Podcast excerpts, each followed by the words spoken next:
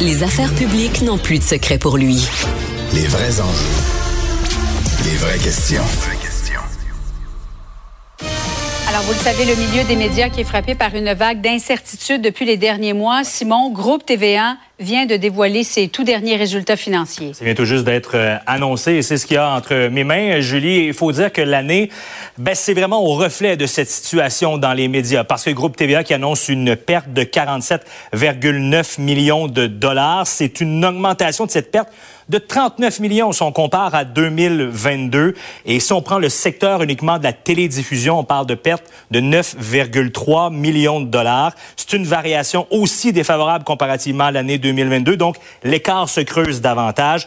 Pourquoi cette, cette augmentation de la perte? On parle de baisse importante de revenus, jumelée à l'augmentation des coûts en contenu, même si c'est contrebalancé en partie par certaines mesures de réduction des coûts opérationnels chez Groupe TVA. On le sait. Il y a d'ailleurs Pierre-Carl Pelado qui a mentionné dans ce communiqué que pour le dernier exercice, donc pour l'année 2023, tous les secteurs d'activité ont connu une baisse importante de leurs revenus ainsi que de leurs revenus nets. Il faut dire que le secteur de la télédiffusion, selon lui, n'échappe pas évidemment à cette lourde tendance là, du marché à encore enregistrer une perte des revenus publicitaires en 2023, notamment en raison de la multiplication des plateformes de diffusion numérique sur demande, de la concurrence des géants du web et de la concurrence déloyale de Radio-Canada. Alors voilà, Julie, c'est ce qui vient d'être dévoilé par Groupe TVA. Merci, Simon. Merci. C'est l'ajout des analystes. Allons retrouver Emmanuel Latraverse, Mario Dumont et Paul Larocque qui sont avec nous. Euh, bonsoir à vous Bonsoir. trois. Bonsoir, Julie. Bonsoir. Euh, voici ce qu'a déclaré plus tôt aujourd'hui le ministre Pierre Fitzgibbon concernant le terrain de l'usine Nordvolt. Souvenez-vous d'avoir déjà dit euh, que c'est un site où il y a probablement dans la rivière des poissons à trois yeux? Puis oui, je me rappelle très bien. Puis d'ailleurs, tu sais, c'est pas le jardin d'Éden, ça, là, là, où Adam et Ève ont croqué la pomme. Hein. Ce qui veut dire? Mais ça veut dire que c'est un terrain qui était contaminé. Bon, alors, sa déclaration sur le fameux poisson à trois yeux, je ne sais pas si vous avez pensé euh, à l'image des Simpsons. Ça, c'est une déclaration qu'il avait faite en novembre dernier. Alors, le voici.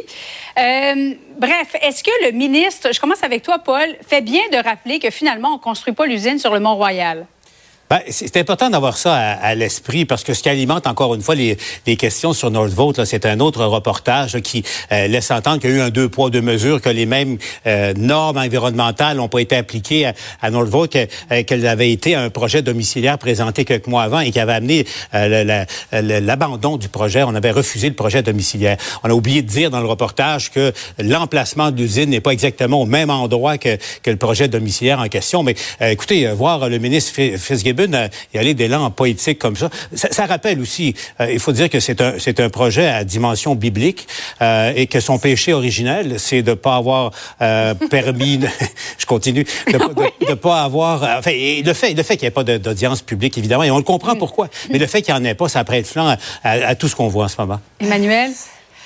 Parce que le problème, c'est qu'un gouvernement est toujours confronté à un choix coût-bénéfice. Si on décide qu'on ne peut plus toucher à aucun élément de la nature, de l'environnement pour préserver les écosystèmes, ben on se lance dans un projet de décroissance. La réalité, c'est que pour tout site, où qu'il soit, il va y avoir des arbres qu'on va couper, des espèces dont on va toucher à l'habitat, etc. Et là, c'est la décision, c'est de dire, est-ce que le bénéfice qui est avoir une usine de batterie, un cellulier au Québec, en vaut le coup qui est euh, de fragiliser un écosystème où il y aurait, euh, bon, on a bougé l'usine pour protéger le petit blongiot, puis là, ben, on va toucher à un endroit où il y a des hirondelles qui sont en déclin. Mais une usine de, de batterie, c'est pas un projet domiciliaire, ça n'a pas les mêmes re- retombées économiques. Puis à un moment donné, il faut mettre ces décisions-là en perspective, là.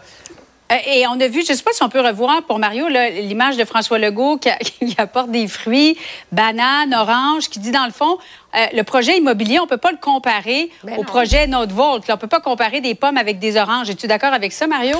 Ouais, c'est une façon humoristique. Je sais pas si c'est une façon efficace, là, mais de parler d'erreurs journalistiques qui ont été commises dans des, dans des comparaisons boiteuses.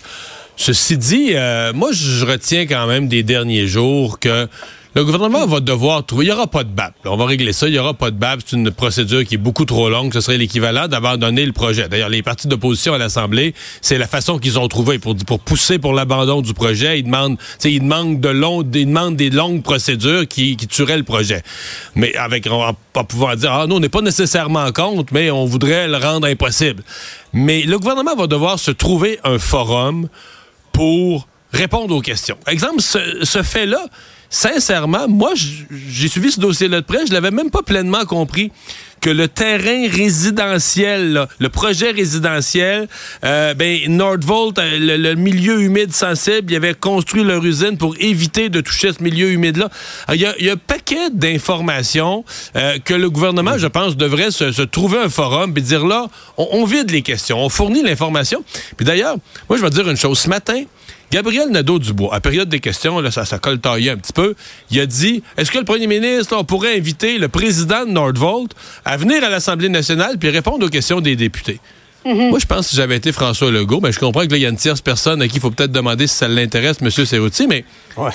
Je pense que j'aurais dit oui à ça, moi. Dire, regarde, là, on n'a pas, il n'y a pas de gêne, là.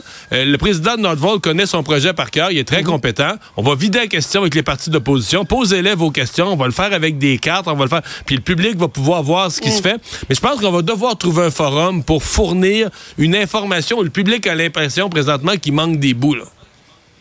Paul?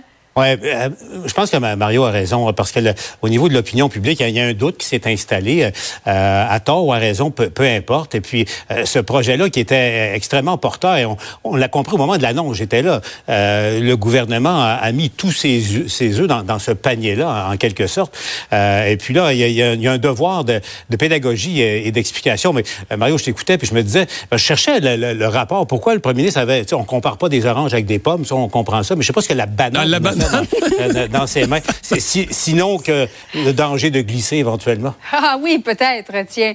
Euh, projet de loi 31, le logement, donc sur le logement qui est finalement adopté, on limite la cession de bail. Un propriétaire qui évince son locataire devra le dédommager. Euh, et pour ce qui est des évictions, on renverse maintenant le fardeau de la preuve sur les épaules du propriétaire. Emmanuel, as-tu l'impression que c'est plus équilibré maintenant? Ben, en tout cas, c'est sûr que c'est un projet de loi imparfait. Puis je pense que Mme Duranceau a raté l'occasion euh, d'améliorer le consensus là, en élargissant la fameuse loi Françoise David là, mm -hmm. pour les aînés, mm -hmm. les protégés. Mais le problème auquel le gouvernement est confronté, c'est qu'il y a tellement eu un crêpage de chignon et une hystérie autour de la session de bail que ça a comme occulté toutes les mesures hyper intéressantes qu'il y a dans ce projet de loi-là, comme les mesures pour protéger les locataires contre les évictions, comme les mesures pour empêcher quelqu'un qui loue une, construction neuve d'arriver un an après et dire Hey, salut, je t'augmente ton loyer de 25 Il euh, y a plein de mesures de transparence là-dedans. C'est un projet de loi qui est imparfait, mais qui améliore les choses. Puis surtout, le débat le plus important autour de ce projet de loi-là devrait être autour du pouvoir important qu'on a donné aux villes pour mettre la pédale sur l'accélérateur pour construire plus rapidement. Oui, alors qu'on est en, en, pleine crise du logement. En quelques secondes, Mario, es-tu d'accord avec le projet de loi? Ben oui. Bon, moi, moi, ce qui me concerne, c'est un projet de loi équilibré. Et on s'en est déjà parlé, le Québec, c'est la tour de pays, ça penche à gauche. Donc, la ministre Duranceau euh, se fait mettre sur le bûcher comme étant la pire ministre. Pourquoi? Parce qu'elle a aussi écouté les propriétaires. Là. Elle, elle a écouté en partie les propriétaires, en partie les locataires. Elle a fait un projet. Donc, moi, si tu écoutes les deux parties, tu donnes raison aux deux, mais donner raison aux propriétaires au Québec, là, il y a tel toi, là, tu un lobby là, très à gauche. Et là, elle, elle passe pour, euh, elle passe vraiment pour une ministre qui est juste là pour les propriétaires. Pourtant, si tu regardes les mesures une à une, il y a des choses, on vient d'en nommer, là, très, très bonnes mm -hmm. pour les locataires aussi. Là. Donc, c'est un projet, moi, quand on offre des deux côtés, c'est ça que j'appelle équilibré.